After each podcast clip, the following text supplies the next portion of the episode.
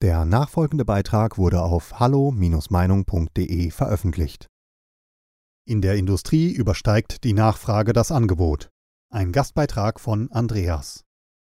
Ich werde oft gefragt, ob sich die Industriemanager nicht mit der Politik mal in Verbindung setzen können, denn es kann ja so nicht weitergehen. Natürlich setzt sich die Industrie immer wieder mit den Politikern aus Land und Bund zusammen. Leider nicht immer erfolgreich, Oftmals ist es eine Art Arroganz gepaart mit Macht und totaler Ahnungslosigkeit, die bei den Politikern vorherrscht. Mein Opa, er war Jahrgang 1896, hat dazu immer gesagt, Dummheit und Stolz sind gemacht aus einem Holz. Dem ist nichts hinzuzufügen. Wie sich das produzierende Gewerbe mit den Lieferketten der gesamten Situation auseinandersetzt, habe ich Ihnen beigefügt. Das ist eine Ausarbeitung meiner Mitarbeiterin, die sich zurzeit mit der Entwicklung der Preise, der Lieferbedingungen etc. auseinandersetzt. Ziel ist es die rückwirkende Betrachtung der Konjunktur der letzten 40 Jahre. Es hat immer wieder Lieferschwierigkeiten sowie Einbrüche gegeben, wie zum Beispiel in den 1990ern, sowie 2007 bis 2010 steht aber unten viel deutlicher geschrieben. Eigentlich hatte ich vermutet, dass unsere Politik bei den Wahlen in NRW einen kleinen Dämpfer bekommen und dass der ein oder andere vielleicht kleineren Parteien die Stimme geben würde, um den Großen zu zeigen, wir sind nicht mehr einverstanden. Das war wohl zu weit gedacht. Es ist ein weiter so oder ein weiterer Schritt in die Deindustrialisierung Deutschlands, denn ich kann mir nicht vorstellen, dass mit Grün an der Macht, siehe auch Berlin, ein Umdenken in Richtung die Industrie stärken stattfindet. Im April 2022 lag die Produktion im verarbeitenden Gewerbe gut ein Sechstel niedriger als im Februar 2022. Zugleich übersteigt die Nachfrage mittlerweile bei weitem das Angebot. Während die Produktion seit Jahresbeginn wieder abnimmt, sind die Auftragseingänge bis Mitte 2022 weiter angestiegen. In der Folge wuchs der Bestand an Aufträgen, die nicht abgearbeitet werden konnten, auf ein rekordverdächtiges Niveau. Die Reichweite der Auftragsbestände im verarbeitenden Gewerbe lag im März 2022 bei 8,1 Monaten. Diese Kennzahl gibt an, wie viele Monate die Betriebe bei gleichbleibendem Ausstoß ohne neue Auftragseingänge theoretisch produzieren müssten, um die vorhandenen Aufträge abzuarbeiten. Im September 2021 lag die Kennzahl noch bei 7,4 Monaten, im Februar 2020 bei 5,9. Hieran kann selbst ein Laie erkennen, wie es um die Lieferketten steht. Eine Ursache der langsamen Entwicklung der Industrieproduktion ist die Knappheit von Inputfaktoren, das heißt insbesondere Rohstoffe und Vorprodukte. Diese sind, zum Teil auch wegen knapper Transportkapazitäten, nicht ausreichend in der Produktion verfügbar und haben sich stark verteuert. Nach Angaben des IFO-Instituts gaben in einer Befragung vom November 2021 fast 75 Prozent der einbezogenen Industrieunternehmen an, von Produktionsbehinderungen durch Knappheit bei Rohstoffen und Vormaterialien betroffen zu sein. Besonders trifft das die Hersteller von Bekleidung und die Automobilindustrie, denn hier berichten über 88 Prozent der befragten Unternehmen von Materialknappheit. Ähnlich viele Hersteller aus dem Maschinenbau und der Produktion von elektrischen Ausrüstungen sind mit Knappheit bei Vorleistungsgütern konfrontiert.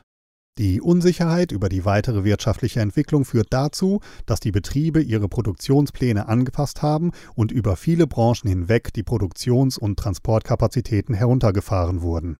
Gleichzeitig verursachen die Einschränkungen des öffentlichen Lebens in den Jahren von 2020 bis dato eine Verschiebung der privaten Konsumstruktur weg von Dienstleistungen hin zu langlebigen Konsumgütern wie Elektronikgeräte oder Möbel. Der einsetzende Konjunkturaufschwung in vielen Weltregionen erzeugte eine starke Nachfrage nach verschiedenen Konsumgütern, die vor dem Hintergrund der durch die Pandemie noch stark beeinträchtigten Lieferketten nicht voll bedient werden konnte. Hinzu kam, dass im März 2021 im Suezkanal ein Containerschiff auf Grund lief und die zentrale Seeverkehrsroute nach Asien blockierte. Dem Kieler Institut für Weltwirtschaft IFW zufolge werden schätzungsweise 9 Prozent aller deutschen Güterexporte und Importe durch den Suezkanal transportiert. Die verschiedenen Entwicklungen führten zu Verwerfungen bei den Zulieferketten, welche die Entwicklung der Industriekonjunktur in Deutschland und vielen anderen Staaten im Verlauf des Jahres 2021 bremsten. Materialmangel hat es in der Industrie im Laufe des Wiederaufbaus nach den Weltkriegen I und II schon immer gegeben, selten aber so stark wie in den Corona-Jahren. Ich möchte hier an der Stelle an die 1990er Jahre Abwicklung der Planwirtschaft, versuchte schnelle Integration der ehemaligen DDR erinnern, sowie die Jahre 2007 bis 2010 Weltwirtschaftskrise. Nach 2010 ist ein Konjunkturboom ausgelöst worden, an den man sich gerne zurückerinnert. Die rückblickende Betrachtung zeigt, dass konjunkturelle Aufschwünge häufig mit wachsender Materialknappheit einhergeht.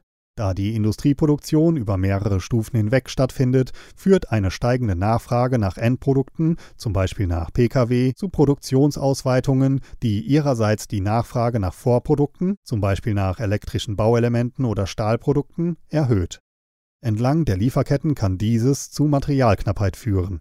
Aufgrund der Nachfrage steigen für die Hersteller von Endprodukten bei gleichzeitig ansteigenden Materialpreisen die Produktionskosten und diese wiederum können nicht immer an die Kunden weitergegeben werden. Ist eine Rentabilitätsgrenze erreicht, kann die Nachfrage nach Vorprodukten letztlich auch sinken. Angebot und Nachfrage gleichen sich mittelfristig aus. In vielen Bereichen der Vorleistungsgüterindustrie benötigt der Aufbau neuer Produktionskapazitäten lange Vorlaufzeiten. Die Materialknappheit bleibt zunächst bestehen und in dieser Situation kann sich das Angebot nicht an die Nachfrage anpassen. Die starke Nachfrage nach bestimmten Vorprodukten, zum Beispiel Mikrochips, kann auch bei stark anziehenden Preisen nicht umgehend bedient werden. Einen großen Beitrag hat die Corona-Krise geleistet, denn sie hat zu Verschiebungen in den globalen Wertschöpfungsketten geführt. Es gibt Hinweise darauf, dass derzeit die Produktionsbetriebe in Reaktion auf die Materialknappheit ihre Bestellungen von häufig benötigten Vorprodukten vorziehen oder ausweiten, um ihre Materialversorgung zu sichern, sofern die entsprechenden Vorprodukte beschafft werden können und lagerbar sind. Derzeit kommen 38 Prozent der Waren, die in deutschen Industriebetrieben in der Produktion als Vorleistungsgüter weiterverwendet werden, aus dem Ausland. Das führt dazu, dass Materialknappheit auch international weitergegeben wird. Vor dem Hintergrund der starken Nachfrage wollen derzeit weltweit viele Unternehmen ihre Produktionskapazitäten ausweiten. Auch im Maschinenbau kann die Produktion nur bedingt ausgeweitet werden, nicht zuletzt, weil auch hier die knappen Vorleistungsgüter in der Fertigung benötigt werden. Die Folge ist ein hoher Stau von Aufträgen, die nicht abgearbeitet werden können. Wegen der Schere zwischen den hohen Auftragseingängen einerseits und der verhaltenen Umsatzentwicklung andererseits steigen auch die Auftragsbestände auf Rekordhöhe. Es besteht die Möglichkeit, dass durch die Überhitzung der Auftragslage am Ende nicht alle eingegangenen Aufträge abgearbeitet werden können und zu entsprechenden Umsätzen führen.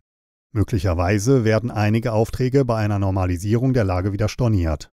Die eingeführten Vorleistungsgüter wurden im Oktober 2021 im Vergleich zum Vorjahresmonat zu 22,1 Prozent höheren Preisen importiert. Gegenüber Oktober 2020 verteuerten sich vor allem Düngemittel und Stickstoffverbindungen plus 123,3 Prozent, Roheisen, Stahl und Ferrolegierungen plus 60,8 Prozent, Rohaluminium plus 59,6 Prozent, gesägtes und gehobeltes Holz plus 58,8 Prozent, Rohkupfer plus 47,1 Prozent sowie Kunststoffe in Primärformen plus 41,5 Prozent.